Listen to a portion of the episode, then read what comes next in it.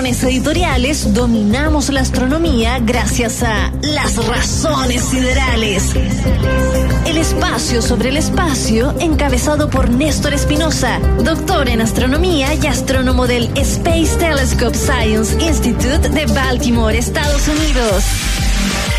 Estas son las razones siderales en USAT, la radio de un cosmos que cambia. Un abrazo grande hasta Baltimore para saludar a don Néstor Espinosa en Razones Siderales. ¿Cómo está Néstor? Don Freystock, ¿cómo estamos? Muy bien. ¿Cómo andas tú por allá? ¿Cómo está todo por allá? Bien, bien. ¿Cómo se ha sentido su otoño? Eh, ya estamos pasando casi el frío de ese invierno, se acerca. El frío invierno que hablaban los prisioneros. Eh, ya viene, se viene, está ahí a la vuelta de la esquina porque ya está heladito. Así, que estamos guardando ahí, sacando la frazada, como quien dice. ya está con el polar debajo de los pantalones ya. Claro. largo. En este minuto estoy con el polar, claro, sí. Eh, imagíname con una chaqueta. No, aquí, aquí tenemos. Lo, rico aquí de, las casas en Estados Unidos es que eh, transversalmente casi todas tienen calefacción como interna. Así que estamos bien. estamos, Vamos a hablar hoy día de, un hecho que ha, conmocionado al mundo científico, puntualmente la astronomía, ¿no? De su área, sus colegas, que es el colapso del observatorio Arecibo, este que está en Puerto Rico y duró más de 60 años. ¿Por, qué tanto, por qué tanto, no? ¿Qué, ¿Qué significó este observatorio Arecibo en la historia de la astronomía? Pucha, yo eh, estuve viviendo, por así decirlo, la historia del, telescopio agresivo, que es parte del observatorio agresivo. El observatorio agresivo es, eh, está compuesto por varios instrumentos, dentro de ellos el más importante es este telescopio agresivo, que son eh, es, un, tremendo radiotelescopio de 304 metros de, diámetro, es gigante. Eh, cuadra y media. Y el, Claro, y lo viví un poco de cerca porque tengo un estudiante con el que trabajo, eh, que vino, trabajó conmigo durante el verano en un proyecto en, telescopio espacial. Eh, y él es de la Universidad de, Puerto Rico, entonces ahora volvió para allá y seguimos trabajando en remoto. Eh, y él, él trabajaba un montón con, con, el, con este telescopio. Y puchas, me enteré de toda la historia, digamos, eh, a través de él y, es bien, bien, fue bien terrible, venía, venía, venía bien, bien, bien complicado. El telescopio ha sido re importante para Puerto Rico en general, eh, eh, bueno, para Estados Unidos, para la comunidad científica, pero para Puerto Rico en particular, y, quiero hacer el hincapié en, en este estudiante, Kevin, que se me está escuchando, me está escuchando un saludo por aquí. Obvio. claro, un saludo por aquí. Ortiz, ¿ah? ¿Cómo? Por otras plataformas. Nosotros estamos en Spotify, estamos en todos lados. Justamente, ahí va a llegar aquí eventualmente. Y, voy a más o menos relatar un poquito de lo que, de lo que hemos eh, eh, conversado con él. Eh, básicamente, o sea, parte primero por una imagen de ciencia en Puerto Rico, es súper importante. culturalmente, eh, en, la isla, digamos, es re importante. Pero también, eh, desde un punto de vista científico en general, es súper, súper importante. Se han hecho un montón de descubrimientos muy geniales desde el telescopio Arecibo. Eh, entre ellos, el descubrimiento del primerísimo set de planetas, de hecho. igual te voy a mencionar un ratito más. no los de que se ganaron el Nobel. Estos planetas que descubrieron desde el telescopio Arecibo se descubrieron antes de eh, de 1995, por allá, por allá en 1987, si no me equivoco, cuando fue el descubrimiento, eh, que fue bien controversial. Eh, perdón, en el 92 fue. fue bien controversial, pero eso en verdad son los primeros planetas descubiertos fuera, de la, fuera del sistema solar. Y fueron hechos con el observatorio Arecibo, con este telescopio en particular, el telescopio Arecibo. Pero así ha tenido un montón de ciencia, digamos, muy genial que ha salido de, este radiotelescopio gigante, que debo decir inicialmente fue eh, fue pensado para como, como un, un, radar de, de, defensa eh, del Estado de Estados Unidos. De, de hecho, el financiamiento inicial para construir este telescopio eh, vino del el Departamento de Defensa de Estados Unidos.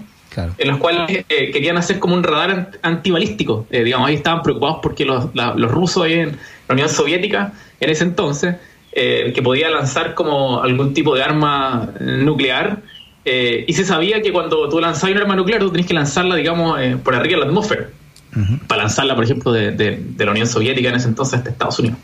Y eso, cuando pasa a través de la atmósfera, cuando baja de la parte, la parte alta de la atmósfera, eh, eso lanza una, radiación en ondas de radio y tú podrías detectarla, en verdad. Y este telescopio, de hecho, era, era una parte importante de, esa, de, ese set de estudios al respecto para, para estar alerta a este tipo de, de este peligro soviético. Pero como buena herramienta científica, Eventualmente también, y eso fue lo que terminó haciendo, terminó, terminó haciendo un montón de ciencia de punta, digamos, con científicos de todo el mundo.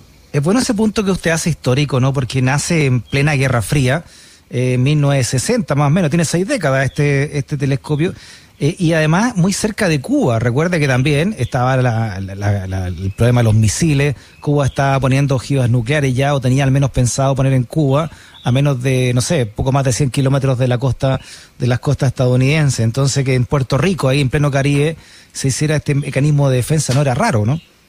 Justamente, sí. Eh, la, razón de hacerlo ahí es re interesante, es re chora la historia.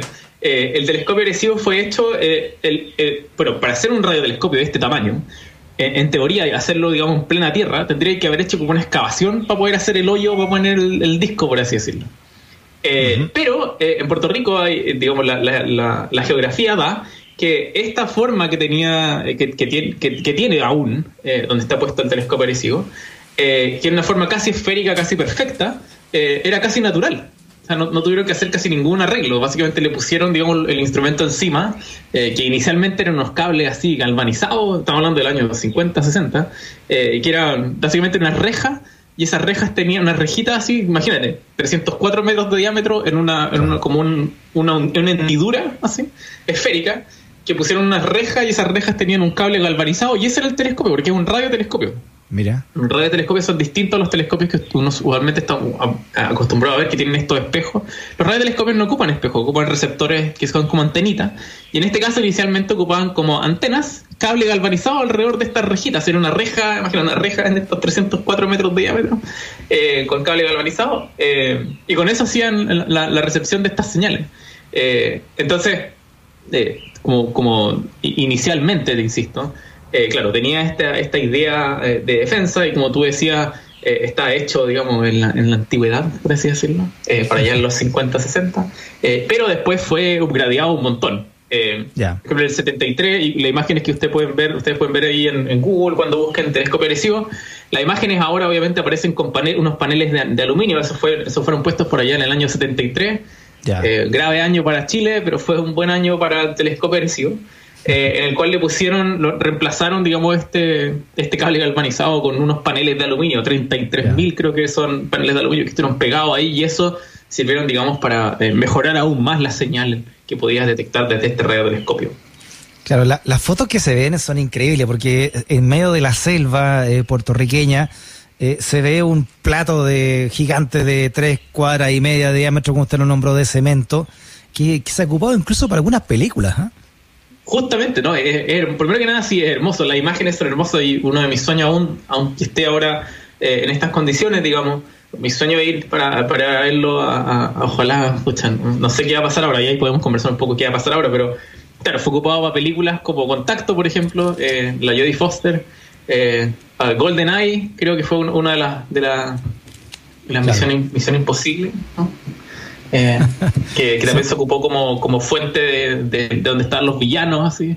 Eh, claro. ha sido ocupado por un montón de películas porque es una, es una, es una vista, digamos, no solamente paradisiaca, pero es hermoso, digamos, la, conexión entre la tecnología humana y la naturaleza. El contraste eh, de cemento con la selva ahí de, Puerto Rico de red. Y además es, gigante. Estoy leyendo acá, Néstor, que este, este colapso del Observatorio Arecibo eh, se produjo dos semanas después de que la Fundación Nacional de Ciencias de Estados Unidos eh, anunció su futura demolición. O sea, esto, esto se va a venir abajo, entonces, pero completamente. Sí, lo que pasa es que hace rato que estaba viniendo con problemas de financiamiento el, telescopio en particular.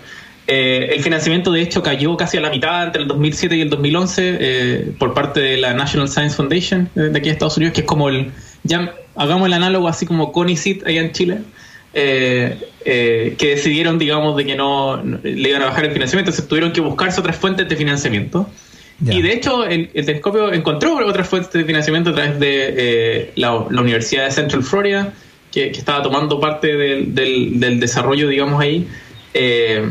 y, otras fuentes de financiamiento. Así que ya eso había sido como recuperado, pero el, el problema vino después con el problema, uno de los problemas más grandes que empezaron, es que ahora en los 2010 eh, empezaron todos estos problemas, digamos, en términos de, eh, del clima, eh, con los huracanes. en particular. Eh, el primer huracán que golpeó fuerte ahí fue el huracán María, ya en el 2017, en septiembre, que golpeó, digamos, y rompió algunos cables de soporte y rompió incluso algunos paneles.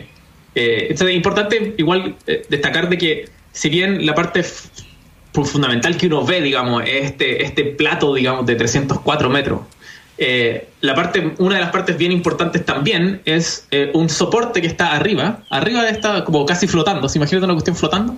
Pero obviamente no está flotando. Eh, es el, receptor, digamos, que también transmite señales. que está agarrado por cables. estos cables como bien de, acero. Hay que que son como estos cables industriales, digamos. Que está como, insisto, flotando al medio del disco, básicamente que es el que permite hacer todo el intercambio de señales con eh, la, sala de control y el mismo telescopio.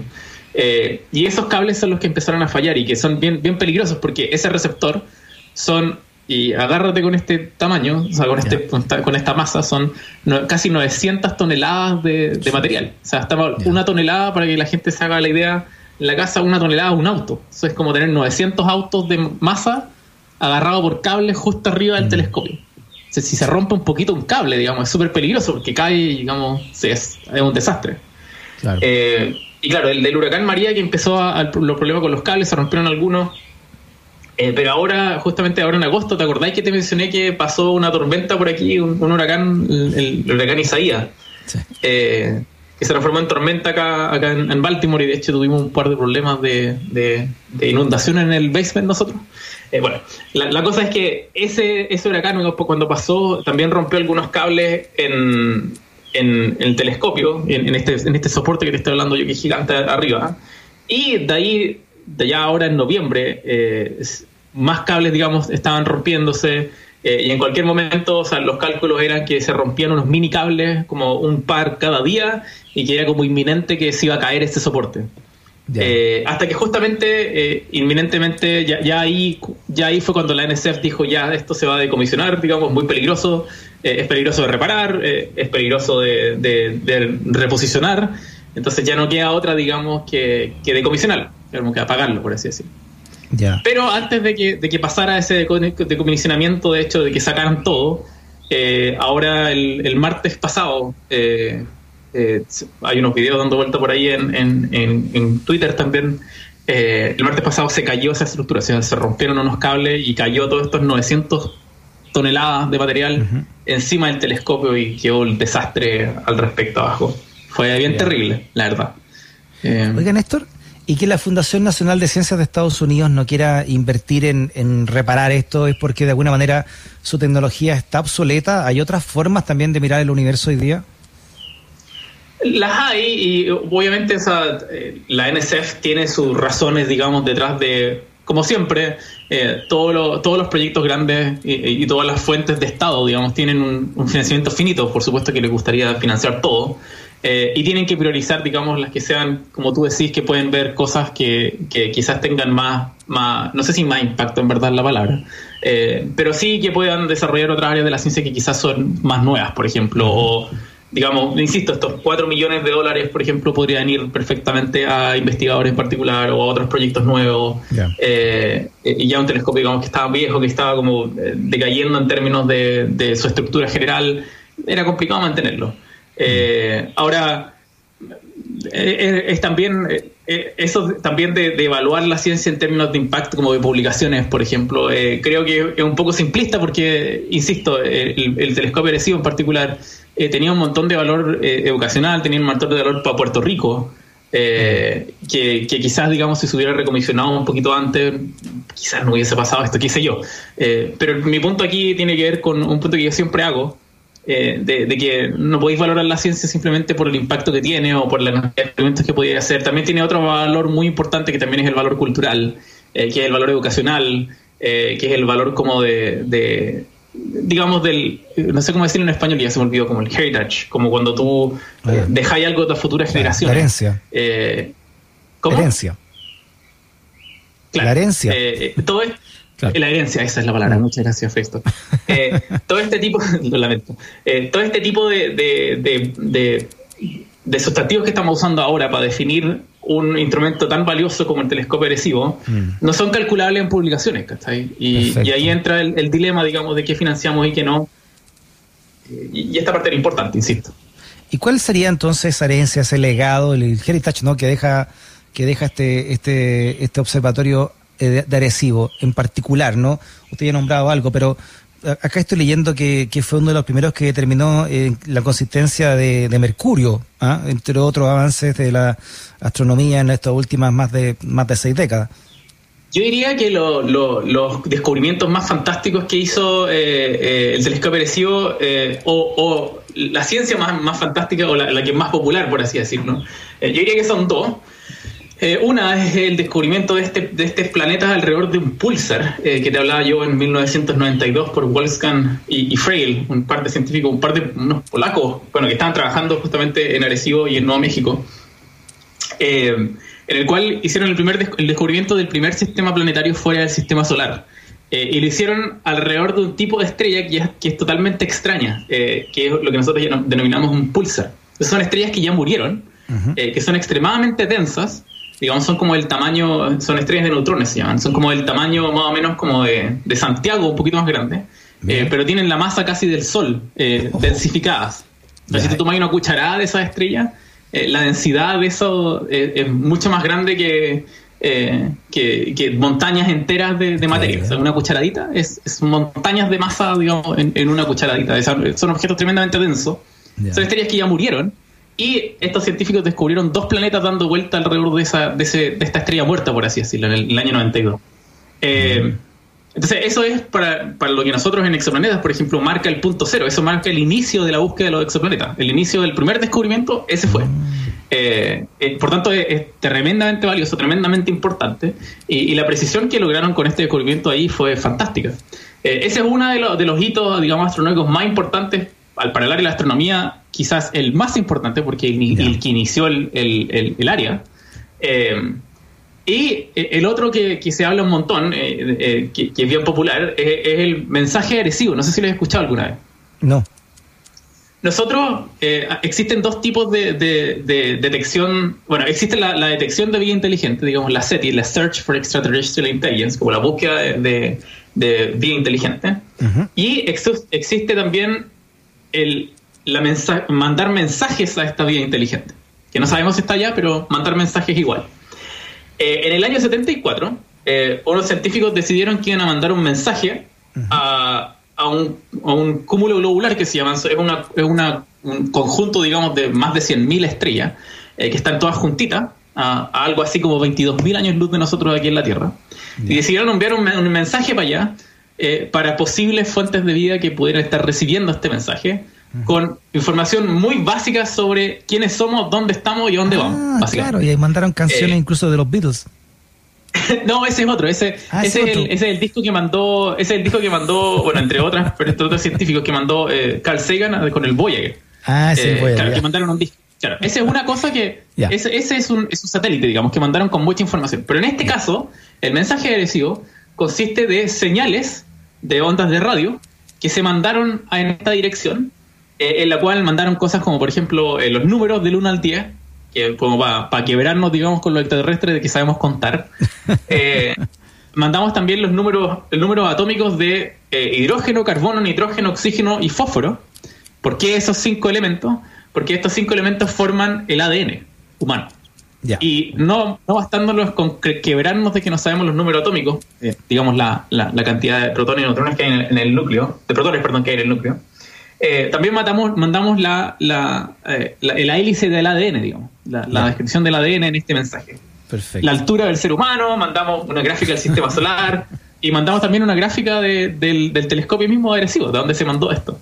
Eh, y todas estas señales, digamos, insisto, van a llegar en alrededor de 22.000 años más allá, porque demora en, la misma distancia, si está a 22.000 años luz, se quiere decir que la luz demora 22.000 años en llegar. Eh, no sé si vamos a durar 22.000 años o los 44.000 años que debería esperar para ver si nos dan una respuesta. Eh, pero de que la información está viajando en el universo en este momento, la información está viajando en el universo en este momento. Ese es el que nosotros llamamos como el mensaje de Arecibo. Todo eso encapsulado en 1679 dígitos binarios, puros ceros y unos. que los alienígenas iban a tener que decodificar. Se van a tener que cabecear. Eh, claro, a tener que cabecear justamente para cachar qué dice. Muy bien, Néstor. Oye, lindo homenaje entonces, va acá en el podcast de Razones Siderales, el gran observatorio de Arecibo, Puerto Rico. A ver qué va a hacer Puerto Rico, si lo va a dejar ahí como, como una ruina o como un, como un museo a esta altura, ¿no? Lo que fue su telescopio. Justamente, yo creo que eso es como lo, mínimo mínimo que van a hacer, es justamente construir un tipo de, museo, yo creo, eh, porque es demasiado importante, no solamente, o sea, obviamente, y, como dije antes, eh, para la cultura puertorriqueña es la ciencia, pero también para toda la humanidad. Muy bien, Néstor. Abrazote grande hasta Baltimore, que esté bien. Un abrazo, Freystock, estamos al habla. Chao, chao. Chao.